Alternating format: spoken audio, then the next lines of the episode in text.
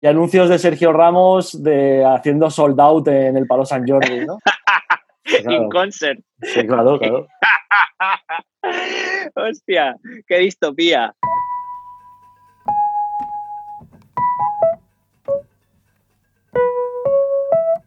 Em, hoy, lo primero que. Una de las primeras cosas que he visto esta mañana en Twitter es un artículo que ha publicado el Club en Spain, que es la traducción de una historia que salió en, otra, en una web inglesa. Em, que es un artículo que ha escrito Manpower, que es un DJ y productor, creo que es británico, no, no lo sé, no tengo muy claro, de la onda, es, bueno, es un productor underground, de una onda tipo Life and Death, Inner Visions, ¿vale? Para que te hagas una idea, no sé si lo conocías o no. Sí, sí, sí, sé quién es. Y entonces le ha preguntado a. Es un artículo que dice que él estuvo, se ha puesto a escribir cuando se puso a escribir cuando empezó todo lo de la, lo de la pandemia y el lockdown y tal. Entonces dice que él es que lo quería escribir para, bueno, para expresarse un poco sus, sus ideas, sentimientos y tal. Pero lo que hizo era preguntarle a cinco, a cinco colegas que también están metidos en un circuito parecido al suyo. Eh, bueno, cómo se sentían. Y entonces, eh, eh, me parece bastante interesante lo que, no sé si, te lo he enviado el, artículo, pero no sé si te ha dado tiempo a leerlo, además es un poco largo. No me ha dado tiempo a hacer los deberes antes, de, antes de grabar. No pasa nada, así será más fresco todo. Porque sí que me gustaría, sí que, me gustaría que, hablásemos de esto, porque, porque bueno, podemos, podemos decir que el primer vídeo de todos que intentamos grabar iba sobre esto. Sí. Y lo cancelamos al final porque nos quedó fatal, ¿no? Pero creo que merece una segunda oportunidad porque creo que el tema es interesante para tratar. Sí, yo no diría que nos quedó fatal, pero sí que igual en ese momento de tanta, tanta incertidumbre eh, mezclamos demasiados conceptos con nuestro propio, imagino, nuestro propio miedo y nuestras propias dudas. Sí. Yo, mira, el, artículo eh, habla de cinco puntos, entonces si quieres podemos comentar qué pensamos nosotros de esos puntos. Si a la gente le interesa el artículo, que lo lea, que lo busque, a lo mejor ya pondremos el, link por ahí o lo que sea, pero yo creo que nosotros lo que deberíamos hacer es hablar de estos puntos, porque creo que a mí me interesa lo que tú puedas opinar de, de estas cosas, entonces quizá a otros les puede interesar también. Entonces, a ver, dispara. El primer punto habla de, dice, es una pregunta que dice, ¿cómo te ha afectado negativamente el, lockdown? ¿Cómo me ha afectado negativamente, el lockdown? Yo te digo, te digo, mira, te voy a, te dar un, hacer un pequeño spoiler. Eh, me parece interesante lo que contestan eh, todos los la gente del, del, del, artículo y es que principalmente lo negativo para ellos eh, es lo económico. Yo esperaba, yo esperaba que alguien dijese otras cosas, ¿vale? No sé, depresión, eh, tal, pero principalmente lo único de lo que la gente está preocupada en ese artículo, vaya, es de lo económico. Entonces me parece algo que me parece bastante positivo que solo sea eso, ¿no? A ver, que es jodido, porque bueno, porque llegará un punto que, que estaremos, que será un problema real, si es que no lo es ya, pero me parece bastante, me parece bastante positivo que lo negativo solo sea lo económico, ¿no? Yo creo que esto lo que te da es la imagen de que esta situación en muchos sentidos era necesaria y de que uno de los flancos más débiles que tiene nuestra sociedad y nuestra civilización, diría, es virtual y es la económica, ¿sabes? Porque realmente cuando, cuando analizas un montón de problemas y no solo los que hay durante esta época que nos ha tocado vivir con el virus, sino en general, te diría que una inmensa mayoría de las dolencias de, las personas y de, y de la humanidad en, general tiene que ver con el dinero, que no deja de ser un artificio, ¿no? que no deja de ser algo que, que no estaba aquí cuando el planeta se formó, que no estaba aquí durante millones de años en el que la vida estaba creciendo y entonces yo te diría si tuviera que responder a esa pregunta te diría lo mismo que lo que me ha afectado negativamente de, de, toda esta época es principalmente la incertidumbre económica también un poco, al menos en mi caso, a mí me ha dado paranoia. Tengo que, tengo que reconocerlo. Em, mis padres viven aquí debajo, entonces he tenido cierto contacto con ellos. Eh, durante los primeros 21 días no bajé para nada, o sea, no fue como, como vivir en, en dos ciudades separadas, eh, no bajé a su casa, entonces sí que me ha dado un poco de paranoia en ese sentido, sobre todo preocupación por, por mis mayores. Creo que si lo hubiera vivido viviendo en otro lugar en el cual, pues por ejemplo, tengo que coger un avión para ver a mi familia y estoy yo completamente solo o viviera en pareja con, con alguien de mi edad o con un compañero de piso que fuera más joven o lo que sea, eh, no la tendría tanto esta paranoia, pero sí que el hecho de tener un contacto bastante, bastante diario con, con mis padres en este caso, eh, me ha dado un poco de paranoia a, por todo el aspecto de salud y todo eso, ¿no? Porque soy consciente de que, de que el virus en concreto está afectando pues, más a gente más mayor y tal, y eso ha sido un aspecto negativo, porque, bueno, es raro, ¿no? Salir a comprar, ir al banco, hacer cosas que son, o sea, en la vida me hubiera, me hubiera planteado que, que, tendría esas sensaciones tan extrañas. Eh, pero sí que no han sido un factor que pudiera decir, Buah, esto es muy malo, no lo puedo llevar, me está afectando al estado de ánimo. Eh, también diría que lo que más me ha afectado ha sido la incertidumbre económica y quizás ya no solo la personal, porque, bueno, siempre he sido una persona que más o menos eh, he tenido los pies en el suelo en materia de dinero. Cuando me ha ido bien he guardado para cuando me ha ido mal. Y, en ese sentido, pues más o menos mis planes los podía, los podía encauzar a unos cuantos meses vista sin, sin mucha preocupación, pero sobre todo me ha afectado mirar a mi alrededor. Amigos, eh, negocios que, que parece que están ahí en el alambre y que no sé si van a poder sobrevivir. Sí, pero fíjate que... fíjate que al final también es, volvemos a lo mismo, que son cosas económicas, ¿no? Afortunadamente, claro, afortunadamente, visto ya con 60 días de, o 60 y pico días de encierro, al final no ha sido tan malo.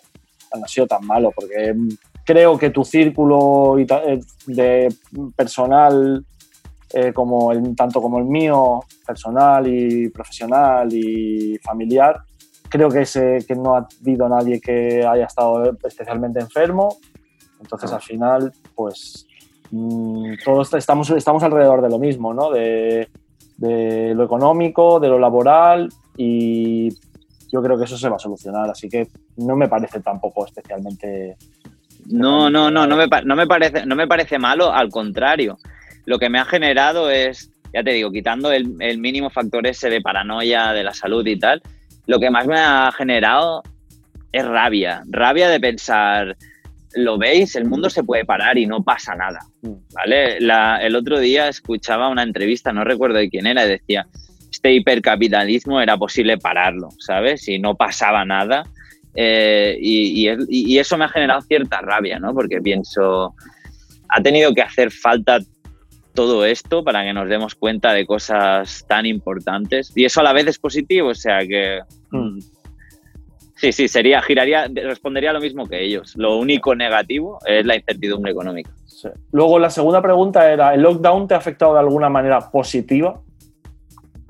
Wow, infinitas. Es curioso. Infinitas. Es curioso, o sea, además es curioso que esto que, yo creo que el recuerdo que, que, vayamos a tener en un futuro de todo esto, en un futuro me refiero a dentro de 5 años, de 10, de 20, eh, seguramente sea más bueno que malo. Eh. O sea, recordaremos lo, lo, Mira, en aquella época empecé aquel proyecto y fíjate ahora cómo estamos, ¿sabes? Yo creo que será más eso que decir, hostia, tío, tuvimos 60 días sin poder ir al bar a, a comernos unas bravas. Me da la impresión a mí, ¿eh? No sé sí, si estoy seguro. No sé si es solo eh, referente a nuestro sector o, va a ser generalizado. A lo mejor yo hablo, al final uno habla de su experiencia. ¿eh? Yo creo que a nosotros, que más o menos tenemos un modo de vida parecido, yo creo que ese será el, el recuerdo dentro de 20 años. ¿no? Yo creo que no va a depender del sector, sino de la persona. Creo que van a haber personas que trabajen de cosas muy dispares, pero es que estén en el grupo de, la gente, no sé cómo llamarlo. No, me, no, creo que sea optimista, ni creativa, ni despierta, sino la gente a la que le sentó bien el, el encierro. ¿sabes? específicamente, ¿qué, qué has, qué, cosas buenas, en, concreto, ¿eh? o sea, qué cosas buenas te llevas de esto? ¿Qué proyectos, qué mm, hábitos nuevos? Que... Mira, por ejemplo, uno, uno de los de la entrevista de esto decía que estaba más en forma que nunca. bueno, yo puedo, decir lo mismo. yo puedo decir lo mismo. En mi, vida, en mi vida había entrenado tanto, tan constante, había comido tan bien, eh, llevo sin beber muchos días, eh, llevo una vida como muy ordenada, ¿sabes? Y me, me ha dado la sensación de que no la llevaba tan ordenada nunca, o sea, jamás. Eh, eso por un lado. Pero yo creo que lo que me ha dado más, que un poco se puede ligar también con el de vida ordenada, lo que me ha dado más es la sensación de, ser consciente de que el tiempo es muy elástico, ¿sabes? Y que cuando, cuando te lo ponen todo ahí delante, eh, o más, no sé cómo decirlo, no es que te lo pongan delante el tiempo, es que de repente esta situación nos ha quitado de encima las obligaciones artificiales. El, bueno, y ahora tengo que ir allí para ver a esta persona, para hablar de esto, para hacer esto, para tal, o tengo que salir a trabajar a ese sitio. Eh, como nos lo han quitado, de repente todo el tiempo lo hemos podido gestionar nosotros de una forma muy libre, ¿no? Y eso me ha abierto los ojos al decir, wow, cuando tú te haces amo de tu tiempo, es un capital el más valioso que existe y eres capaz de administrarlo para hacer lo que quieras. Eh, durante estos últimos dos meses he trabajado en proyectos muy dispares, he hecho mil cosas, he aprendido un montón de cosas nuevas, eh, cosas que hacía años que, que tenía en el tintero iba poniendo la excusa de algún día me gustaría mirar una masterclass de cómo se escribe un libro, por ejemplo. O eh, yo soy una persona que a mí me encanta dibujar desde hace años. Pues nunca me había parado a, mirar contenido de, la, teoría que hay detrás, ¿no? Anatomía, perspectiva, eh, teoría de colores, teoría de sombras y luces. me puse en dos días y, fui capaz de hacer unos progresos increíbles practicando, ¿no? En la parte de la música estoy tocando todos los instrumentos del, estudio, eh, estoy haciendo música de mil nombres, o sea, de mil estilos diferentes, que me ha salido lo de nombres porque pienso si algún día los publico, los publicaría con mil nombres diferentes. necesitarás 25 alias, ¿no? Sí, pero ah, todo esto gira en torno al mismo concepto de eh, los días no tienen más horas que antes. Y yo tampoco soy una persona que tuviera un horario de oficina muy marcado, ¿no? Entonces, ¿de dónde ha salido? En ese sentido, eh, una de las cosas que hay en el artículo es que hay una chica que se llama Alison Swing, que es una de las que están entrevistadas o, bueno, opinan. Dice que, que, estás, que antes estaba atrapada en una nube eh, influenciada por el número de reproducciones, la prensa, las tendencias musicales, los flyers, las opiniones de los bookers y que, y que ahora eh, no hay nada de eso. Entonces, al final, toda esa interferencia yo creo que hace que, que, bueno, que pierdas la manera de, de percibir la, nuestra profesión o nuestra pasión, ¿no? Que al final es lo que, lo que es todo esto, ¿no? Una, la pasión en la que hemos convertido, que hemos llevado adelante nuestra vida con ella, ¿no?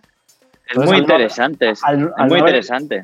Claro, al no haber interferencias, pues hemos podido mm, desarrollar otro tipo de inquietudes que teníamos que a lo mejor estaban ahí. Yo también, yo en lo que... Para mí siempre ha sido un suplicio hacer música, porque posiblemente porque había mucha interferencia. Y las, en las últimas semanas he estado haciendo música sin ningún tipo de pretensión y posiblemente es la época ah, de mi vida que más he disfrutado haciendo cosas, que no sé si se publicarán o no, pero, yo me lo estoy pasando bomba y espero que, que esto continúe siendo así durante mucho tiempo. Creo que el punto que añades con, con, el comentario de esta chica es vital. No se me había ocurrido, la verdad. Eh, esto ha roto todos los espejos, ¿no? Por decirlo de alguna manera. Ya no, ha, ya no hay tantos, tantos referentes a los que mirarse, en los que de alguna manera nos habíamos autoimpuesto ponernos una comparación continua con ellos, ¿no? Pues veíamos a todos estos artistas eh, publicando en estos sellos, pinchando su música en esos super festivales, eh, esas fotos de esos viajes, todo tan, tan, tan, tan top. Y de repente estamos todos metidos en nuestra puta casa. Eh, y eso ha hecho que deje de ser, no sé si interesante, pero sobre todo deja de ser útil o, o deja de ser una práctica habitual el hecho de compararse y cuando dejas de comparar, te empiezas a mirar para adentro. Y ahí es donde empieza el juego, ¿no? Empieza lo interesante. Así que sí, creo que uno de los aspectos más positivos de, de toda esta experiencia está siendo la oportunidad que hemos tenido todos. Y digo todos porque hablo con gente que no tiene nada que ver con nuestro trabajo y que ha descubierto nuevas pasiones y que ha descubierto que puede hacer cosas eh, que no pensaba que podía hacer. Ah, desde yo, yo, lo más, lo más mm, impactante para mí de estas, de estas 8 o 10 semanas ha sido ver a Sergio Ramos aprender a tocar el piano. Sí, hombre. Sí, sí, sí. Tío está ahí con Bueno, ha aprendido. Está ahí, está ahí haciéndolo... Bueno, que tampoco que Sergio Ramos, o sea, tampoco... Pero lo ves ahí. Mm, Era un pianillo de esos de, los. No, no, no, no, bien, bien. Con, una, con una vaca. No, no, no, no, no, no. Eso, esa será la versión de, de, Cracovia. Pero no, no, no, tiene, tiene una, el iPad este con las partituras, o sea, bien, y bueno, y va poco a poco, pero bueno, que ya te digo que Sergio Ramos, o sea, que bien, ¿no? Me parece guay. Sí que hasta él ha podido descubrir cosas. Además tiene, tiene, tiene así como un estudio con unos Yamaha, ¿sabes? Los Yamaha estos del cono blanco, ¿sabes? O sea que no, no descartaría que, nos diese alguna sorpresa en el futuro. ¿eh? ¿Sí o no? Bueno, sorpresa. entonces, entonces, igual añadimos una cosa más negativa a las cosas de, la terrona, ¿no? a, la, lista. Volvemos a grabar. lo económico y la movida esta. Sí, sí, sí. Mira, yo creo que... Dime, dime. Que, que, es eso, que la gente en general está, está descubriéndose a sí misma. Yo el primero, ¿eh?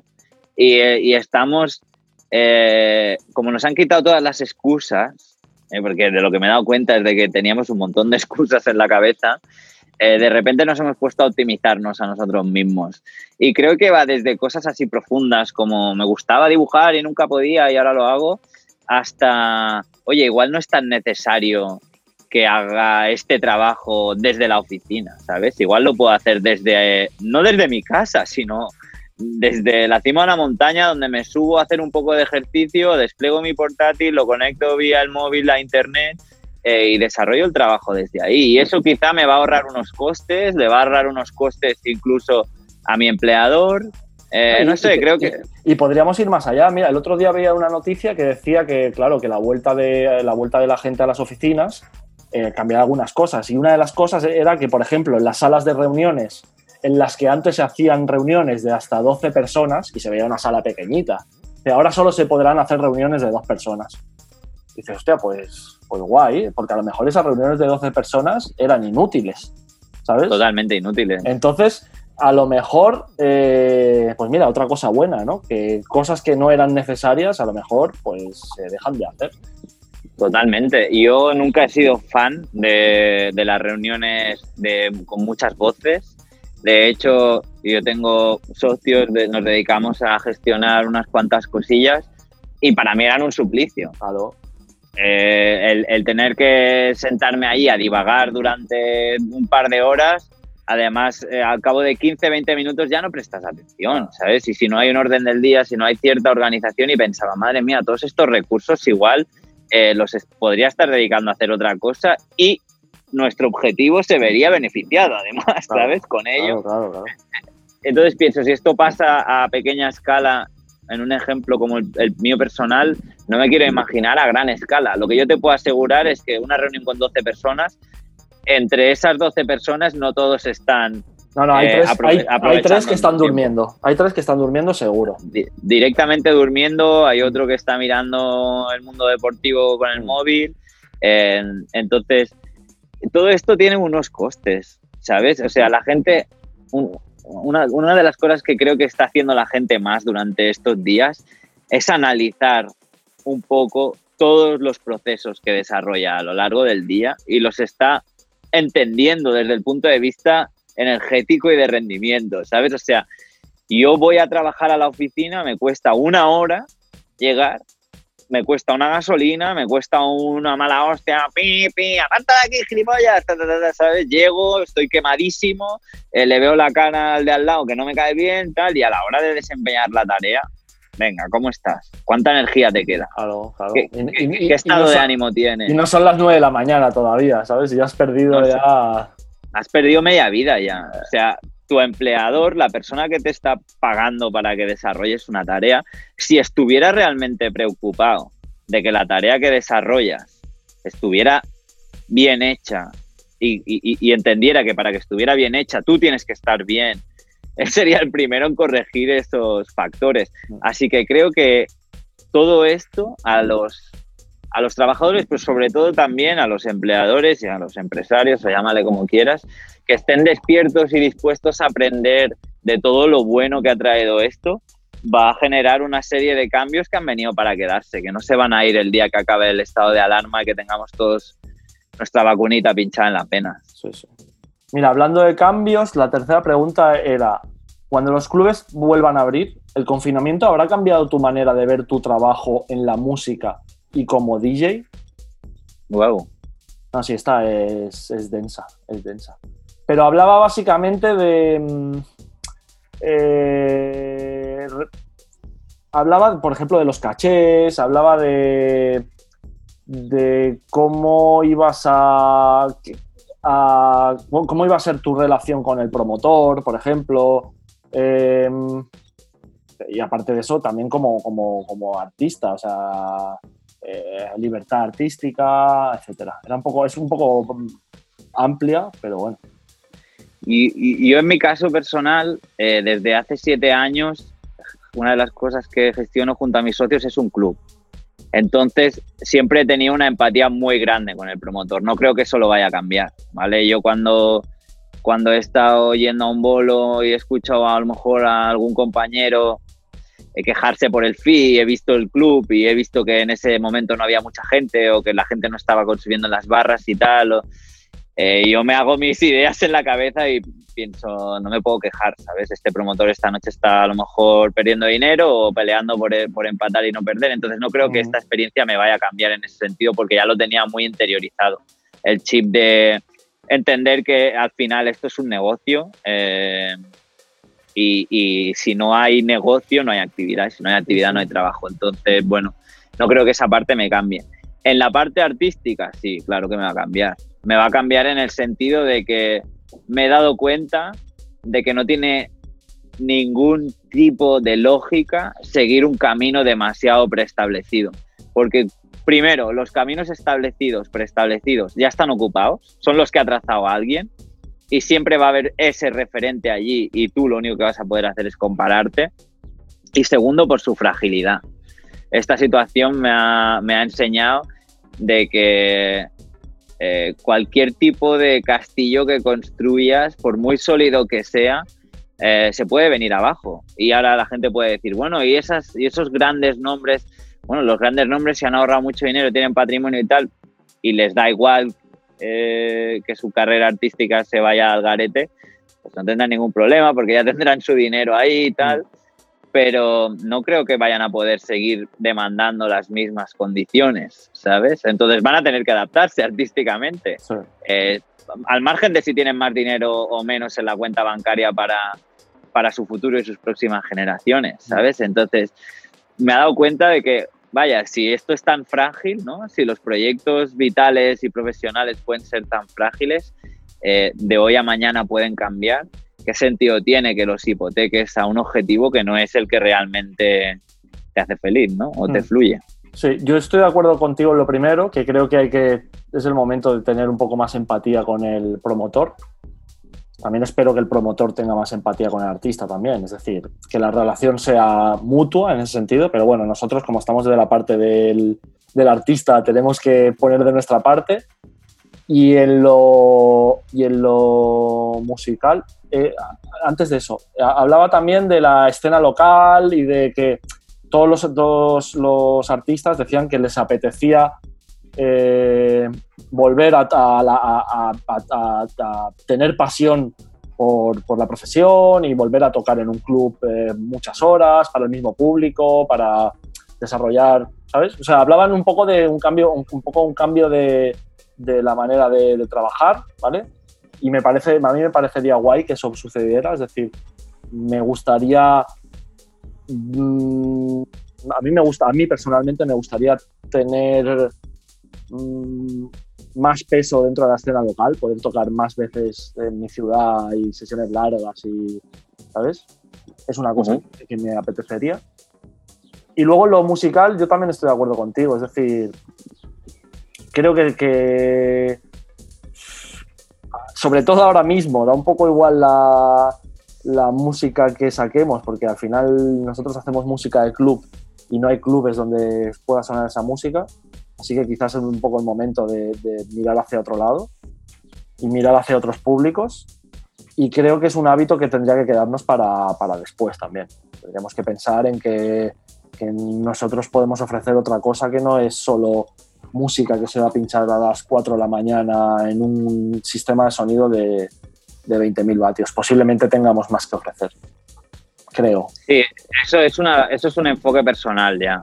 O sea, creo que hay gente a la cual solo le nace música imaginando ese contexto. Y el, el contexto de club, me refiero. Ujú. Entonces solo te sale música de club que, que solo tiene sentido para un entorno de club o para aquellas personas a las que les gusta escuchar ese tipo de música en otros entornos. Yo personalmente nunca he sido una persona que escuche música de club cuando estoy fuera del club.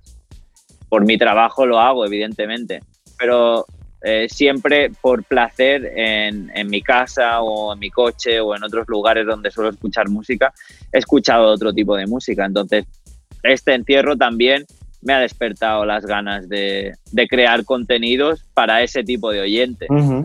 para, para, para un oyente como yo, que Sí, a lo mejor hace 5, 7, 8 años sí que escuchaba mucha más música de club en cualquier momento y además porque estaba básicamente siempre metido en un club.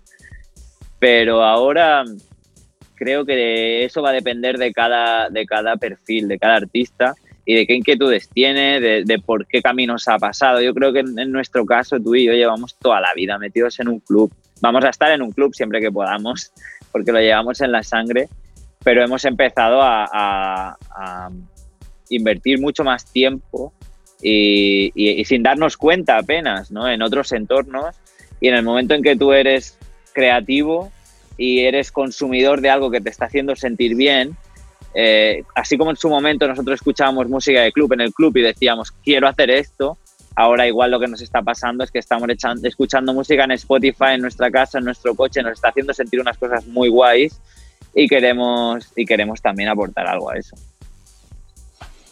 La cuarta pregunta decía que esta ya es específica ya de la escena nocturna de clubes y va en relación con nuestro trabajo seguramente. Y es que ¿qué cambios negativos ves que el confinamiento puede traer a la escena nocturna de clubes? Cambios negativos. Cambios negativos, ¿eh? El primero es la paranoia, yo creo. Creo que va a haber ¿Tú crees que la gente va a tener va a tener miedo a volver al club? Es que no, no, no, no creo que vaya a ser solo un miedo sanitario, ¿no? Mira, estábamos el otro día reunidos con mis socios, ya te digo, hablando de, de- de qué perspectivas tiene el club y tal. Y una de las cosas que dijimos, y creo que esto ilustra un poco la respuesta, fue, no queremos ser la primera foto de un club abierto con gente. Eh, No, ya- no y, es ya, que no- y ya no solo eso, o, el- o la primera que tenga que cerrar porque ha habido un caso de contagio o lo que sea. Eso ya, no, pero eso, ya, es un, eso ya es un extremo. pero bueno, pero que... evidentemente, creo que habrá muchos empresarios que pensarán en ello, pensarán en que hostia, imagínate que pasa yo, algo, ¿sabes? Yo, no, lo veo así en mi respuesta, ¿vale? Eh, eh, porque yo primero me, atengo a unos estándares de sanidad. Si, unas, si unos órganos profesionales reguladores te dicen que no puedes hacerlo, no lo haces. Si te dicen que lo puedes hacer, te tienes que fiar y hacerlo. Hay unas leyes eh, que están para esas cosas, no solo en materia de sanidad, sino en cualquier otra cosa. A mí que me venga un Pablo Motos de turno a decirme lo que hay que hacer en la vida porque de sus santos cojones le ha nacido la inspiración para decirlo, me vale de bien poco. Yo quiero que vengan personas cualificadas, sea el gobierno que sea, me da igual los colores, me da igual en qué lado estés, pero aquí hay unas normas, ¿no? Entonces, yo voy a seguir esas normas. Pero una vez siguen las normas, dentro de las normas, ya llega todo el terreno de, lo demás, del cuñadismo, de la especulación, de la paranoia. Para mí no es paranoia sanitaria en este caso, porque repito, tenemos unas normas. Eh, hay unas normas de circulación y hay que respetarlas. Si no las respetas, te pueden matar, claro, te pueden matar, pero está permitido conducir, ¿vale? Está permitido que conduzcas a 105 por la autopista y te pueden matar a 105 perfectamente. Entonces, bueno, claro, hay que correr ciertos riesgos, ¿no? Pero yo me, baso más en, eh, creo que va a haber, y es que lo, estoy viendo por las noticias, una cierta, un cierto recorrido extraño, que va a ser para mí lo más grave de la recuperación. Eh, fíjate que no estoy hablando de lo económico aquí, ¿eh? No me preocupa tanto. Eh, porque creo que un empresario que quiera llegar, un empresario del ocio nocturno que quiera llegar a abrir y, y, tal, va a tener que hacer un ejercicio muy interesante de optimización de recursos, de análisis de lo que hablábamos de la escena local, qué opciones tengo, ya no tengo que traer a un big name por 50.000 euros que no lo voy a recuperar hasta de aquí dos meses de sesiones de, eso, éxito. De eso ahora, ahora quiero hacerte un, apunte. Apostaré, apostaré por la escena local, me fijaré más en qué chavales tengo por aquí, sobre todo colectivos, yo creo que va a ser interesante. Los colectivos, me refiero a grupos de personas que sean capaces de mover un cierto grupo de gente que tenga claro qué concepto es, qué contenidos hay, qué músicas hay, qué actividades se desarrollan. Esto va a ser muy interesante, sobre todo para el empresario local también, ¿vale? Pero sí que me da bastante miedo el tema de la paranoia, el tema de eh, padres de gente joven que te ponga el grito en el cielo porque su hijo ha ido dentro de su derecho legal de fiesta a un club eh, y salga una foto de no sé qué, de, ¿sabes? Todo este tema es delicado siempre. Mm. Entonces creo que con este tema los, los, primeros meses van a ser difíciles hasta que todo se normalice, sobre todo porque hay mucha hipocresía en nuestra sociedad. Y ese mismo padre que a lo mejor se queje de que su hijo de, de 19 años vaya a un club en su pleno derecho cuando las autoridades lo permiten y todo, es el mismo padre que a lo mejor estaba en el barrio de Salamanca con una cacerola en mitad de un estado de alarma dándole ahí a la cacerola, o es el mismo padre que se está quejando de que quiere ir a la iglesia. Mm. Pero en nuestro gremio, que es tan frágil, tan frágil y tan sujeto a la hipocresía, tan, tan se ve tan prescindible desde fuera, ¿no? Porque la gente ve un, evidentemente que es esencial un servicio como un supermercado, pero el ocio se ve como tan prescindible, ¿no? Sobre todo en, nuestra, en nuestro país, que creo que esos primeros momentos iniciales van a ser difíciles, sobre todo por el aspecto este de la paranoia. Sí. Yo el otro día eh, estuve hablando con Edu Clará, que es, bueno, lo, conocido nuestro, y aparte, amigo, y aparte es el, director de, Input del Club de Barcelona. Y me, me, me, exponía una tesis que, creo que puede tener razón y es que eh, uno de los problemas que lo negativo que va a tener eh, esto es que la cantidad de dinero que se va a dedicar al ocio va a ser menor porque bueno porque va a haber una crisis económica y el, el dinero para, para salir va a ser menos entonces es posible que ese cluber eh, escoja solo los eventos, unos eventos muy concretos. Y es posible que, los, que otros eventos, o sea, eventos muy concretos, ¿a qué me refiero? a la que pincha su DJ favorito, ¿vale? Y es posible que los eventos en los que está ese DJ local o esos colectivos eh, prescinda de ir, no porque no sean buenos eventos, sino porque el dinero que tiene se lo puede gastar, solo puede gastarse el dinero para un evento. Entonces, por ahí no sé si va a tener razón o no, porque nadie no, sabemos cómo va, qué es lo que va a pasar en el futuro, porque es muy complicado saberlo. Pero sí que me parece una tesis bastante válida. Entonces, lo negativo puede ser eso, ¿no? Que, que, a pesar de que el empresario sí que apueste por, por lo local y por lo, por lo, por lo de calidad por encima del nombre, eh, al final el, el cluber solo, solo acuda cuando va su... su Puede ser, también, también te digo que eso lleva ocurriendo muchos años. No, no ha hecho falta el virus para esto. Ya, pero bueno, pero cuando hay crisis, eh, a lo mejor se acrecenta más esto. La diferencia entre. Y, daba, otra, y daba otra, otra teoría, y es que si pasa esto, eh, esa teoría que tenemos nosotros de que los grandes nombres de 50.000 euros ya no se van a poder, no se van a poder costear, eh, si pasa esto, a lo mejor esos nombres de 50.000 euros seguirán cobrando 50.000 euros porque la, la demanda seguirá siendo la misma, ¿sabes? La gente tendrá las mismas ganas de ir o las mismas o, querrá invertir su dinero en comprar una entrada para ver a Cal Sí, lo entiendo. Ah, sería, sería, sería interesante hablar con, con Edu, con Hitch. Sí, podríamos, podríamos llamarlo un día. Sería interesante. Eh, pero yo creo que va a haber un poco de todo. Primero, creo que en un país en el que había que casi un 50% de paro juvenil antes de que pasase esto, em, no empieza ahora la crisis para la gente joven. De hecho, la gente llega a esta, la gente joven llega a esta crisis con un máster en crisis. Entonces, eh, ahora la crisis le viene a la gente que había sobrevivido a, la del 2010 sin darse mucha cuenta. yo creo que los jóvenes lo, tienen bastante claro y que llevaban comportándose de una forma parecida a esta. Los nombres que cobraban 50.000 euros eran 5, 10, ¿vale? No, no, no hay 200, hay 10, como mucho. Seguramente ellos sigan cobrándolos. Y estoy seguro de que menos veces. De que, de que no van a tener tantísima tantísima disponibilidad para hacer eso, principalmente por un tema de logística y, un tema sanitario, porque esto va a ir por fases. Hay, hay grandes países, eh, sobre todo en Sudamérica, por ejemplo, que están empezando ahora. Están empezando a coger la ola ahora y que solo, solo el universo sabe cuándo va, cuándo va a terminar. Y, grandes, grandes de, muchos de estos grandes nombres hacían mucha caja por allí, más que en mm. Europa. Entonces, veremos. Lo que pasa es que desde el punto de vista de la sostenibilidad de un negocio, y por eso he dicho que sería interesante hablar con Edu de este tema, eh, me cuesta mucho imaginar qué tipo de formatos pueden ser rentables e interesantes basándose exclusivamente en este tipo de, de contrataciones, ¿vale?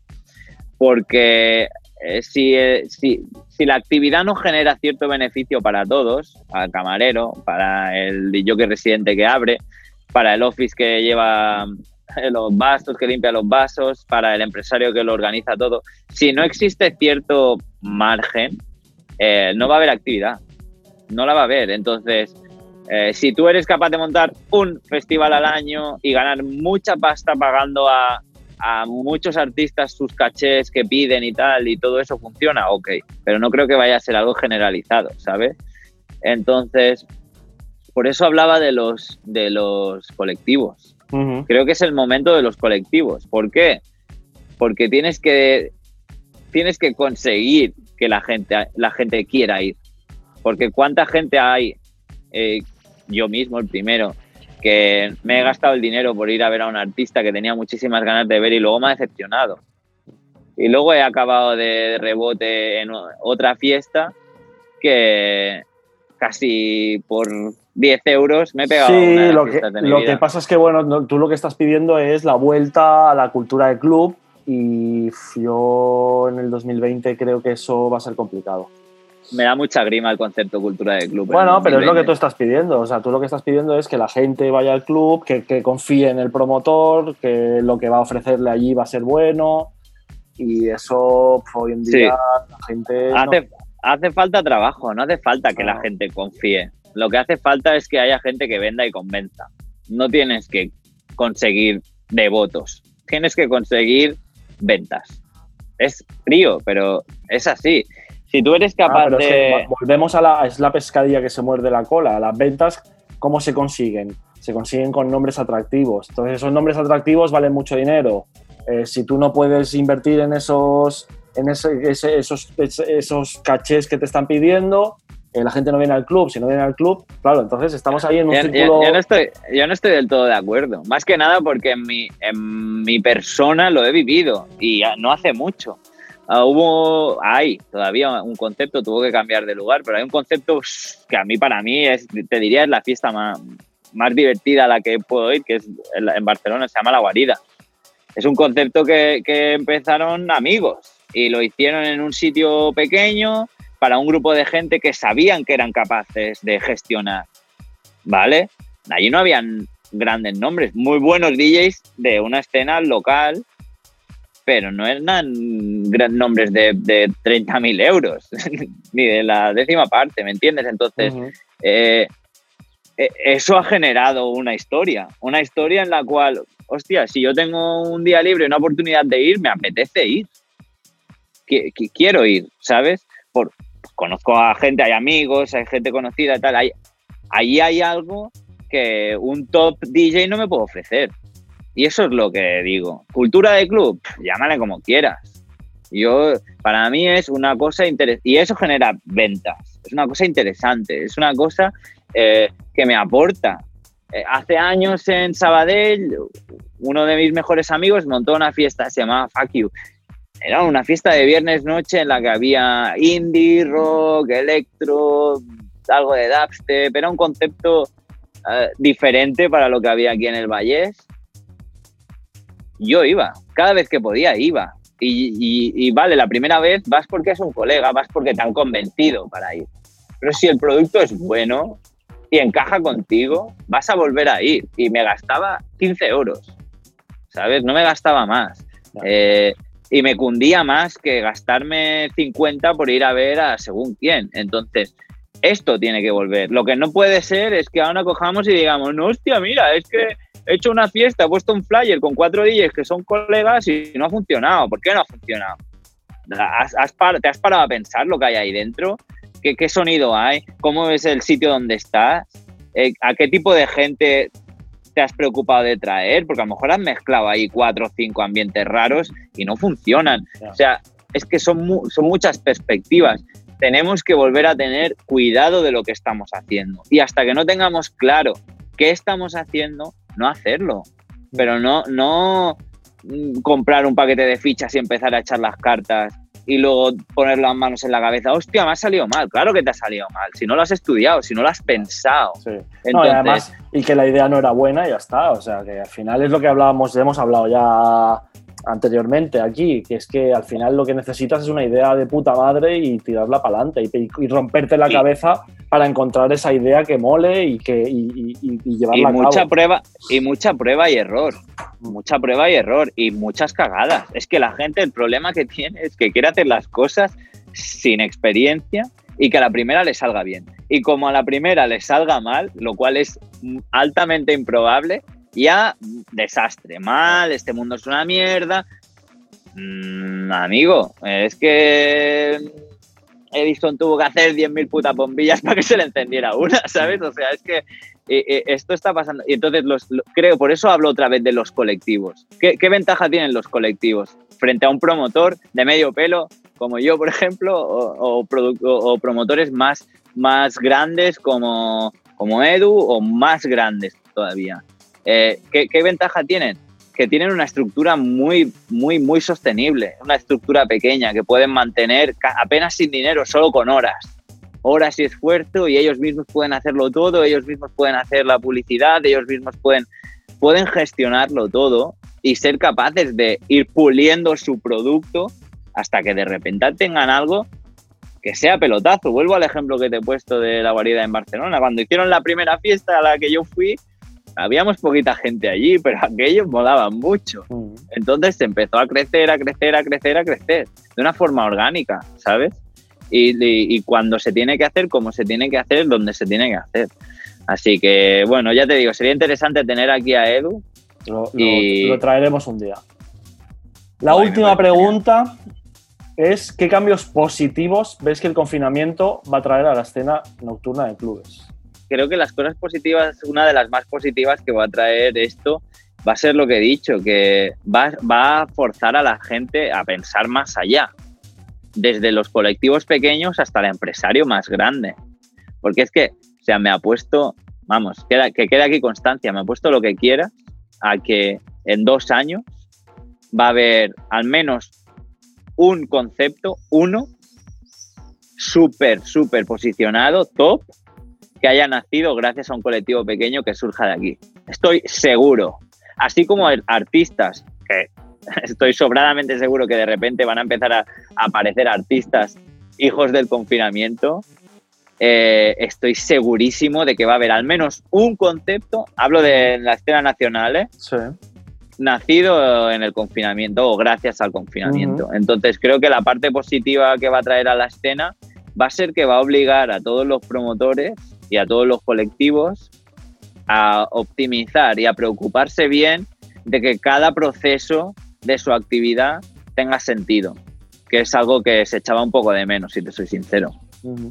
Yo espero, yo espero que lo de lo de la escena local eh, prospere. O sea, espero que lo de que tanto el, el promotor como el cluber, que es muy importante, como el DJ de la ciudad eh, se adapte a las nuevas a, las nuevas normas del juego y podamos tener una escena eh, local potente con nombres mm, que no eran habituales en, Barcelona. Tú te ponías a mirar una programación de, Input, Nitsa, eh, y otros clubes y el peso de la escena local era bastante bastante débil. Entonces yo espero que, las, tres, las tres partes del juego estén por la labor de que, de que, de que el, DJ local, el artista local, esté dentro del club. Em, y, es, y esto, o sea, es, tienen que estar las tres partes del juego eh, por la labor, es decir, tiene que estar el promotor, eh, tiene que dar la oportunidad al artista que, que, vaya, tiene que el artista tiene que estar por la labor de, trabajar con unos cachés que seguramente no sean eh, los habituales cuando va como headliner a un club de, eh, Santiago de Chile, por decir algo. Eh, y tiene que, ver, tiene que también poner su, granito de arena el cluber apoyando esas nuevas, esas, nuevas propuestas. Entonces, yo, ya no... que las tres partes estén por la labor yo ya no creo en la buena fe. Y creo que la, la, pandemia se la va a cargar. Entonces, más que, más que buena fe y de que el club le apoye y de que el DJ eh, haga un esfuerzo, y no, no. El que sea eh, óptimo, voy a decir, me gusta la palabra, el que sea óptimo, eso lo llevará. Y esto significa que es el que tenga el chip ya de, de la nueva realidad, se la llevará el que esté pensando en cómo era antes y tengo que ir allí porque tengo que aportar y apoyar. Y sí, pero, pero, que, pero que al final, al final esto es lo que tú dices, estos son números y vender. Entonces, si por mucho que haya de las tres patas, si hay dos, si hay una, que, perdón, si hay una que no, que no funciona, eh, eh, nuestra nueva realidad no, no va a tirar para adelante. Darwinismo, darwinismo total va a ser. Entonces, eh, las cosas no van a tirar para adelante porque nosotros, queramos. Las cosas van a tirar para adelante porque se lo merezcan. Es lo que hay. O sea, no creo que el, el, nuevo mundo se tenga que basar en la buena fe. Al final tú vendes un producto de mierda por Amazon y acabas con una estrella y 40 comentarios negativos y se acabó. No vuelves a vender ninguno más. Es lo que hay por mucha buena fe que tuviera tu madre comprándotelo y dándote cinco estrellas. Eh, Eso sí, si como, vendas un producto bueno, poquito a poco, poquito a poco, poquito a poco, seguramente menos que aquellos que están respaldados por publicidad y toneladas de agencias de marketing que lo posicionan ahí. Sí, evidentemente, en el universo siempre va a haber alguien con más pasta que tú. Eh, pero si haces algo bueno, al final vas a sobrevivir. Entonces creo que las cosas eh, funcionarán cuando estén optimizadas. La buena música funcionará porque será buena, porque quien la haga estará comparando con los mejores y no estará escuchando eh, cantos de sirena de alrededor. Los, los, buenos conceptos triunfarán porque serán buenos, porque serán divertidos, porque a la gente no le hará falta un cansino, un comercial llamando a la puerta todos los días, toc, toc, toc, ¿quiere usted venir a mi fiesta? No, va a ir porque la fiesta mola, porque un día de rebote fueron 60 personas y se lo pasaron de puta madre. El promotor que funcione no, no va a sobrevivir porque un día meta un pelotazo, porque te traiga a un DJ y, llene un día. Va a sobrevivir porque cuida a sus empleados, porque les da una buena calidad de trabajo, porque tiene los procesos optimizados, porque no se sopla todo el beneficio, porque, ¿por qué? ¿Por qué? ¿Por qué? ¿Por qué? Porque tiene un, porque tiene cierto cierta materia gris aquí dentro que le permite adaptarse. Entonces yo ya no creo en la buena fe en ese sentido, ¿sabes? Creo en el buen hacer. Y cuando hay buen hacer, no necesitas buena fe. Vale. Pues dentro de un año, dentro de dos, eh, volveremos a repasar esto veremos todas las paridas que hemos dicho, cosas que acertamos, cosas que no, y volvemos a tener esta conversación, a ver. A lo mejor hay platillos volantes por aquí disparando rayos láser. Sí, y, anuncios, y, anuncios de Sergio Ramos de haciendo sold out en el Palo San Jordi, ¿no? In concert. Sí, claro, claro. Hostia, qué distopía. A mí me parece muy bien que hayas empezado ya con tu live y tal, pero yo te voy a decir una cosa. Yo el live en un club me parece un coñazo. Te quiero, yo te quiero mucho y... Pero... Pero cualquier live te parece un coñazo. Bueno, la mayoría de los que he visto. La mayoría de los que he visto... La mayoría de los que has visto. Bueno, o sea... A ver, King me flipa. Mm, porque lo que hace mola mucho. No sé, no, no, no, lo, no lo he visto en directo. Eh, em, no lo he visto en directo en el club, me refiero. Eh, todo lo que he podido ver han sido vídeos y tal, y me gusta lo que hace, me gusta el performance y me gusta lo que suena. Y me gustaría ver cómo funciona eso en el medio de la pista. O sea, estando yo en el centro de la pista, a ver cómo, cómo reacciono. Eh, el resto de lives que he visto normalmente. Densos, ¿no? Densos. El sermón, el eh, sermón de las 12. Bueno, pero, o sea, en plan. en plan unos sermón y otros estafa. Que va la gente con el con la maquinita, ¿no? Y, dándole al playlist. Eh, es, un tema, es un tema interesante, aunque, aunque me toque un poco la moral. yo, yo, antes que nada. Tú verás, cómo haces el tuyo. O sea, aquí, aquí hay, para todos, ¿eh? eh yo, he visto, yo he visto el de King. Eh, y depende, depende de la audiencia, se disfruta más o menos. Por ejemplo, lo he visto en el Digital de Ámsterdam y el público loquísimo, y lo he visto en eventos de por aquí y la gente estaba un pelito despistadilla. Y, yo la verdad que cuando me propuse hacer el live, si he tardado tanto tiempo ha sido uno porque soy un huevón y no le he dedicado horas hasta que la vida me ha dicho, venga, siéntate aquí en tu casita tranquilito un mes, ¿no?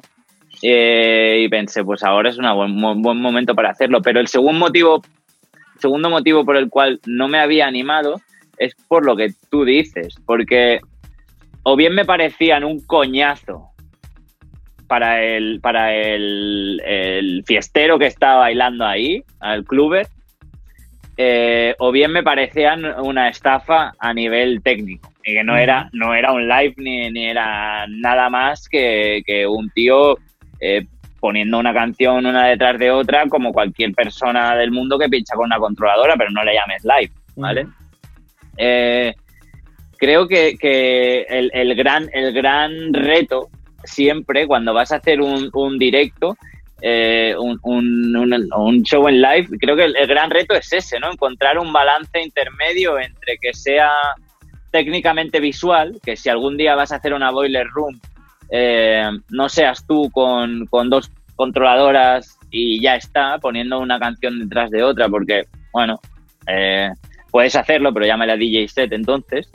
Y luego, por el otro lado, si lo vas a hacer mega, mega, mega visual y rollo David August, que, vas a salir ahí con un montón de instrumentos y todo es absolutamente eh, música tocada en directo, corres un gran, gran, gran riesgo de que lo que suene sea un coñazo.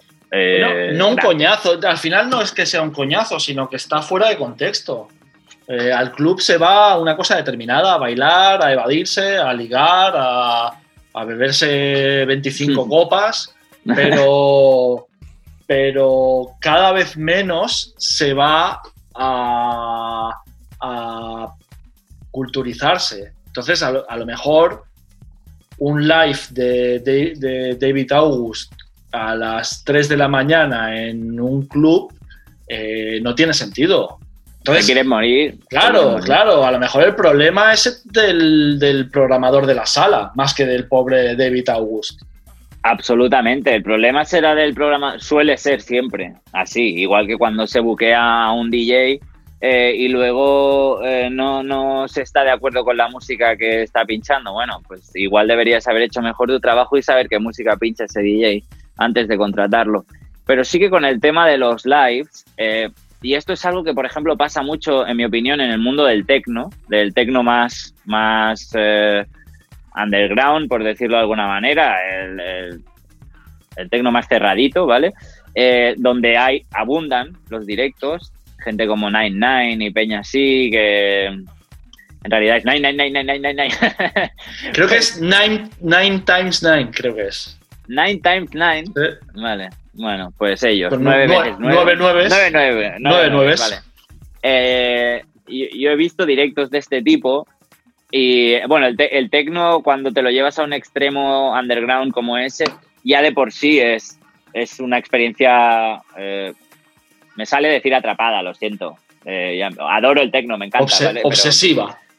Sí, estás ahí, ahí, ahí, eh, ahí, ahí, ahí, ahí entonces, digamos como que se adapta un poquito más al sermón, ¿vale? Porque es como pum, pum, pum, pum, pum, pum, y el ácido.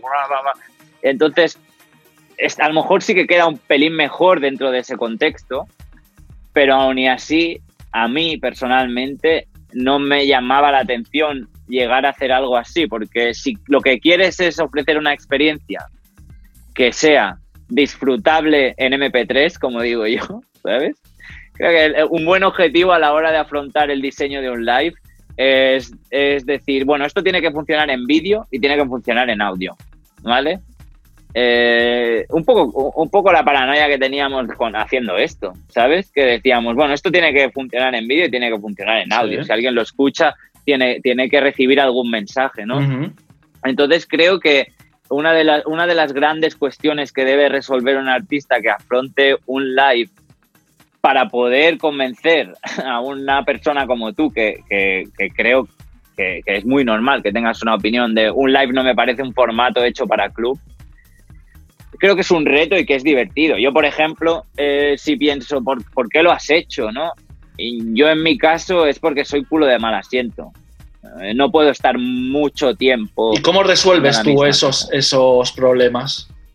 Esos problemas que, a los que yo me refiero. Es decir, cómo haces que, que eso pueda ser interesante para alguien que le da exactamente igual la música que tú haces y que va al club para disfrutar exclusivamente. Pues un poco, un poco como, como han resuelto Martínez Brothers eh, la movida de, de, editar algo nuevo eh, que no es nuevo, ¿sabes? Realmente han cogido y han trabajado sobre otras ideas dando su aportación.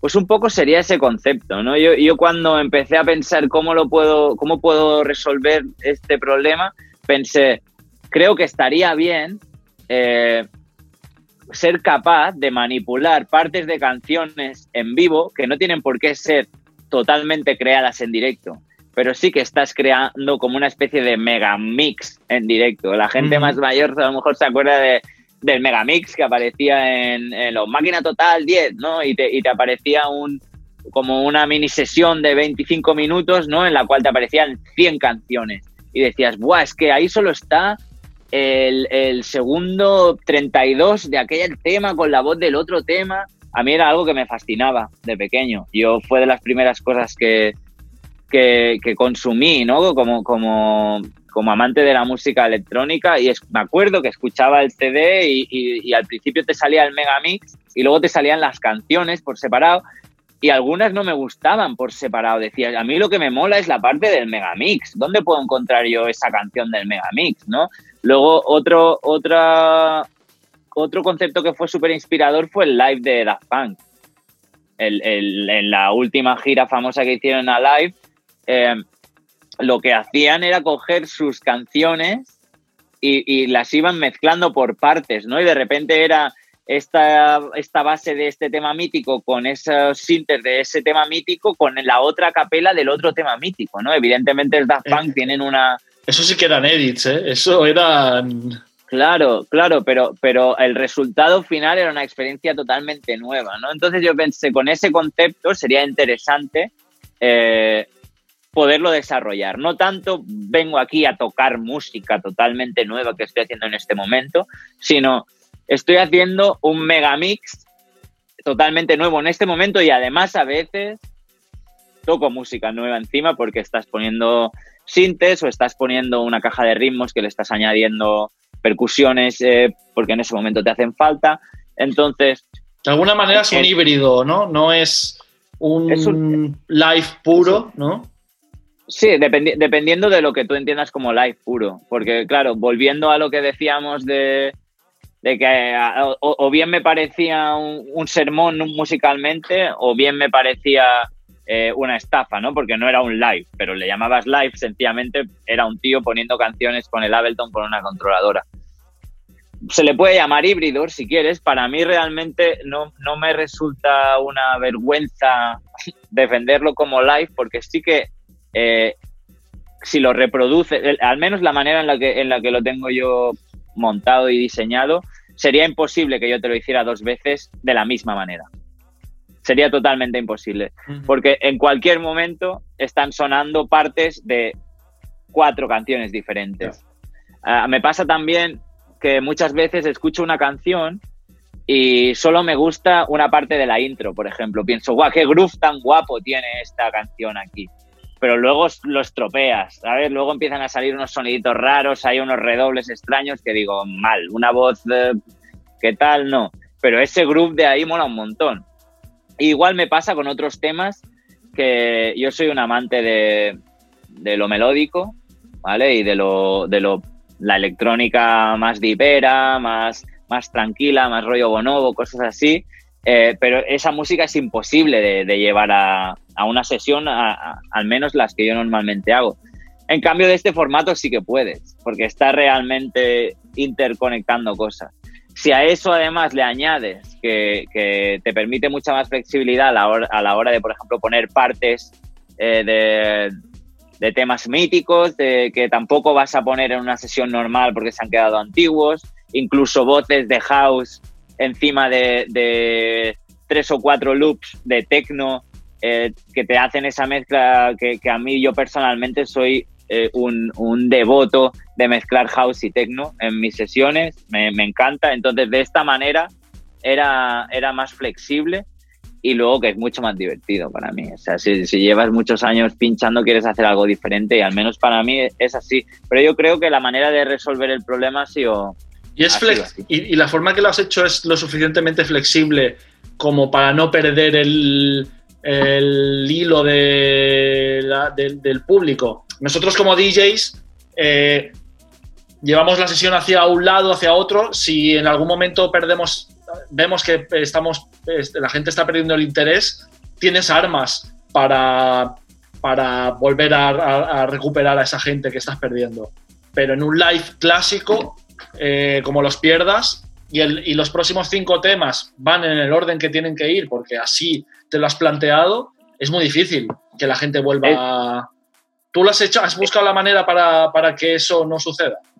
Eso, es eso era uno de mis miedos, ¿vale? Cuando eres un artista grande te puedes permitir ir con una hoja de repertorio, ¿vale? Y decir, yo voy a tocar mis 10 canciones en este orden.